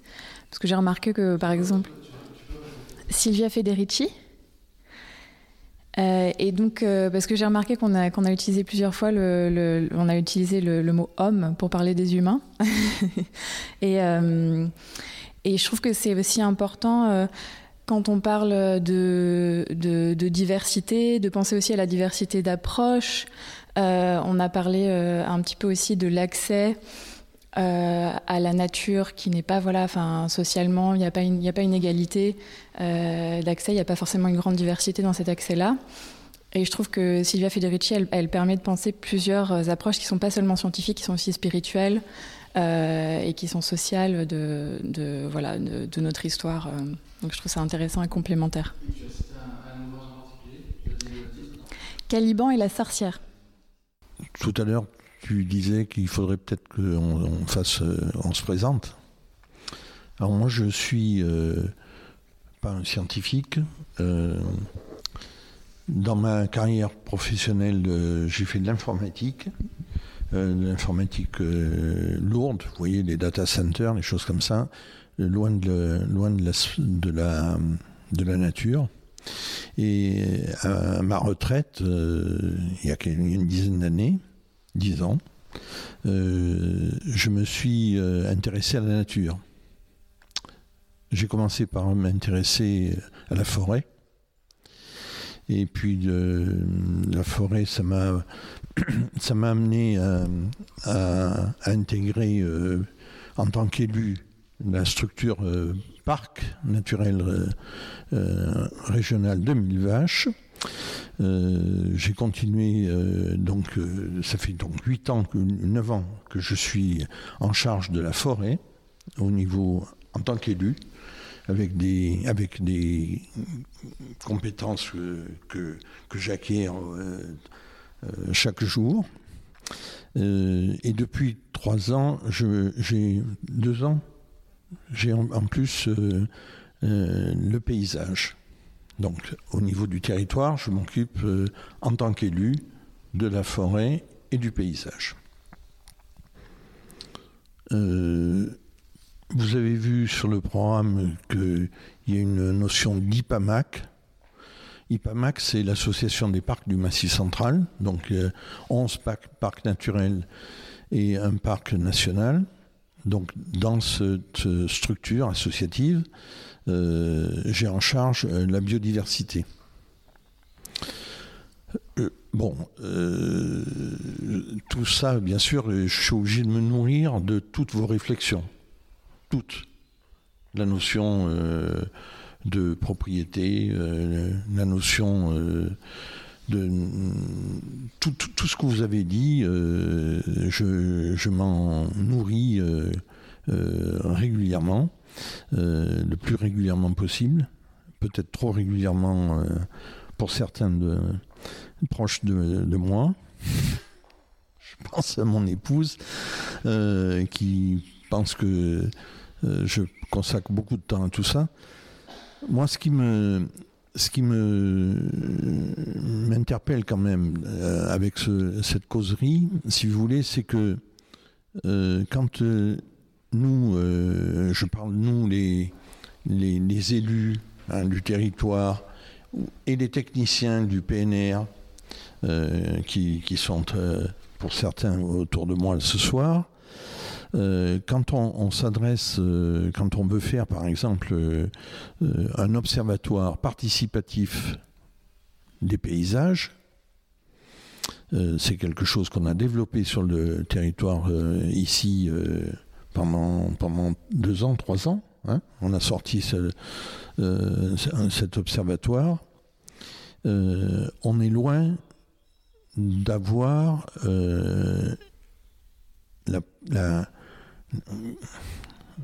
comment dirais-je? L'aspect scientifique qui a été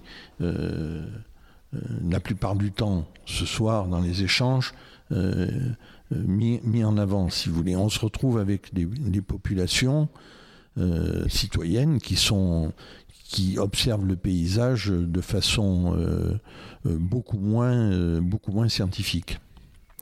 Et donc à travers la notion de paysage, on a vu, on a vu des, choses très différentes, si vous voulez, par, rapport à chaque, chacun a une sensibilité particulière euh, sur la notion de paysage, euh, alors la notion de bien commun bien sûr, hein, euh, mais, mais chacun a sa propre, a sa propre perception. Et, je me dis, pour faire société, comment fait-on? Comment fait-on Comment peut-on, à travers, à travers nos réflexions, notre, notre pédagogie, qu'on a ou qu'on n'a pas, euh, comment on peut faire pour, euh, faire société? Ma préoccupation en tant qu'élu, la plus grande, de mes préoccupations aujourd'hui, si vous voulez, c'est euh, d'éviter les fractures dans notre société. Voilà. C'était modestement ma, contribution. Enfin, par rapport à toute cette question de, d'approche qui soit pas soit par le biais plus euh, bah, de, de l'animal ou. c'est vrai qu'il y a Manière d'être vivante de Baptiste Morisot, par exemple. Moi, dernièrement, j'avais été très touchée par le livre de, de Natacha Martin, Martin, qui est une anthropologue. Anastasia. Anastasia, c'est ça. Et euh, sur ce. C'était Croire au fauve, donc suite à son l'attaque de l'ours. Il y a l'ours qui l'a attaqué et qui revient dans, ses rêves dans, dans, ce temps après où elle se. où elle se. Euh, pardon, je perds mes mots. Euh, de, convalescence. Et il y a l'ours aussi qui est plus euh, en elle et, cet, instinct plus de l'ordre du, sauvage. dire ça en plus de ce que j'ai dit, euh, ce que j'ai cité tout à l'heure. Euh, moi, ce qui me traverserait comme euh, référence, c'est, c'est pas une référence d'écologie. Euh, ça, ça, revient à ce que je disais tout à l'heure. Euh, en fait, je trouve que maintenant, il faut, enfin, on traverse une période de crise environnementale tellement importante qu'il faut trouver des endroits où s'accrocher pour avoir un peu d'espoir. Et euh, ce dont on discutait tout à l'heure, c'est que la crise dans laquelle on est, elle provient majoritairement du mode de pensée des sociétés dans lesquelles on se trouve. Et euh, justement, replonger un peu dans le bouquin de Foucault, euh, des mots et des choses, qui montre comment en un temps très court, les modes de pensée ont changé entre la Renaissance et l'âge classique.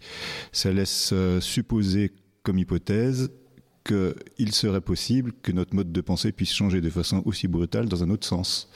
Dans un autre sens où on aurait un mode de fonctionnement qui serait plus compatible avec la prise en compte bah, justement de nos voisins dans nos petites histoires.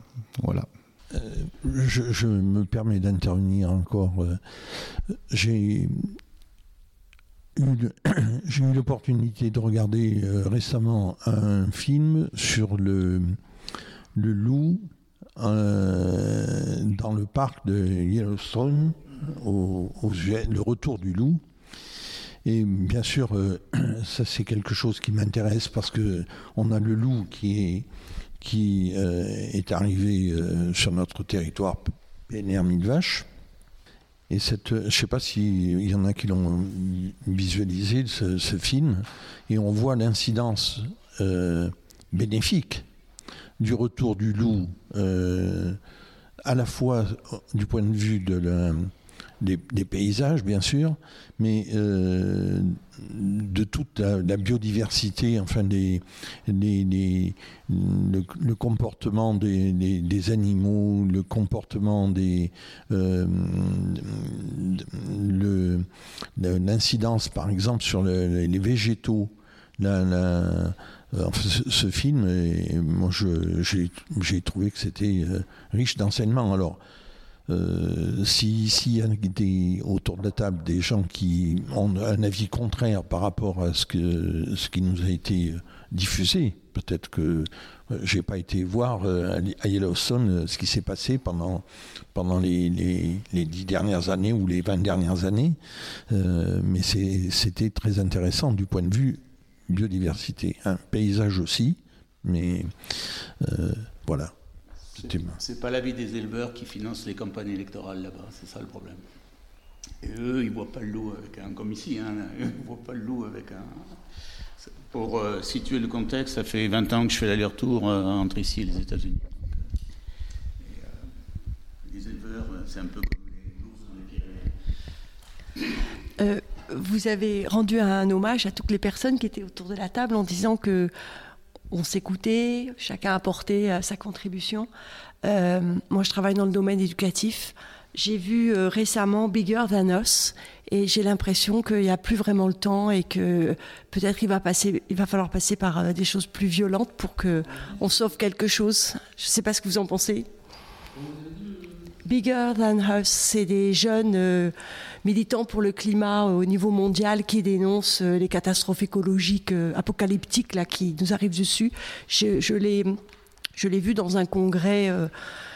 Euh, et il y avait la documentariste qui était là, donc qui, en a parlé. Et nous, on est proviseurs et on nous a demandé de le diffuser dans les établissements. Et, et moi, je suis assez. Euh, enfin, je veux être assez active là-dessus parce que j'ai l'impression que je consacrais ma vie à l'éducation et que je suis passée à côté de quelque chose, euh, pourtant avec une sensibilité très ancienne, proche aussi de mes racines paysannes.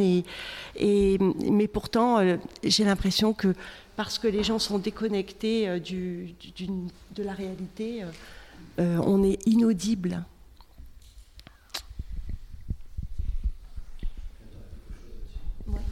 Moi, j'ai longtemps travaillé dans la sensibilisation du coup bah, au, dérèglement climatique et, du coup ce genre de. Alors, je n'ai pas vu ce film, mais j'ai été proche de mouvements comme ça. Alors, il y a des mouvements plus ou moins énervé, on va dire, où il y a, avec des modes d'action différents. Et il y a une chose à laquelle il faut bien faire attention, c'est que des actions qui font peur, c'est contre-productif parce que la peur, ça, ça a plein de réactions inconscientes chez les gens. Par exemple, si je mets une grande affiche avec une tête de mort et disant euh, il faut faire un truc pour le réchauffement climatique, la première réaction des gens, ça va être la peur, ça va être des choses négatives.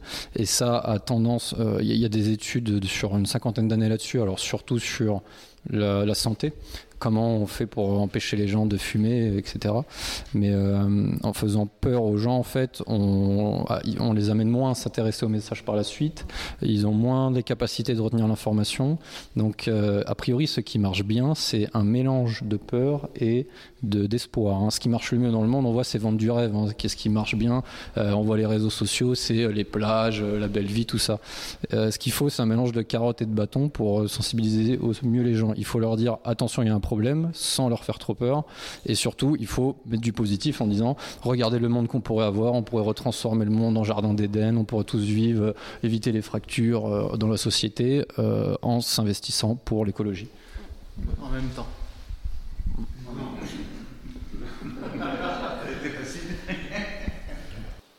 On va manger? Ben, Merci beaucoup. Merci à vous. Merci d'avoir écouté jusqu'au bout cet épisode. Si vous avez apprécié ce moment, n'hésitez pas à partager le podcast, à le commenter, laisser une note sur Apple Podcast, 5 étoiles de préférence, et à écouter les 5 autres épisodes. Et puis, vous l'avez compris, ces causeries participent au développement des idées et à la constitution du dossier de candidature pour que Clermont-Ferrand Massif Central devienne capitale européenne de la culture en 2028. Nous sommes dans la dernière ligne droite, parmi les quatre dernières villes présélectionnées, alors on compte sur votre soutien et vos bonnes ondes. Merci et à très bientôt j'espère.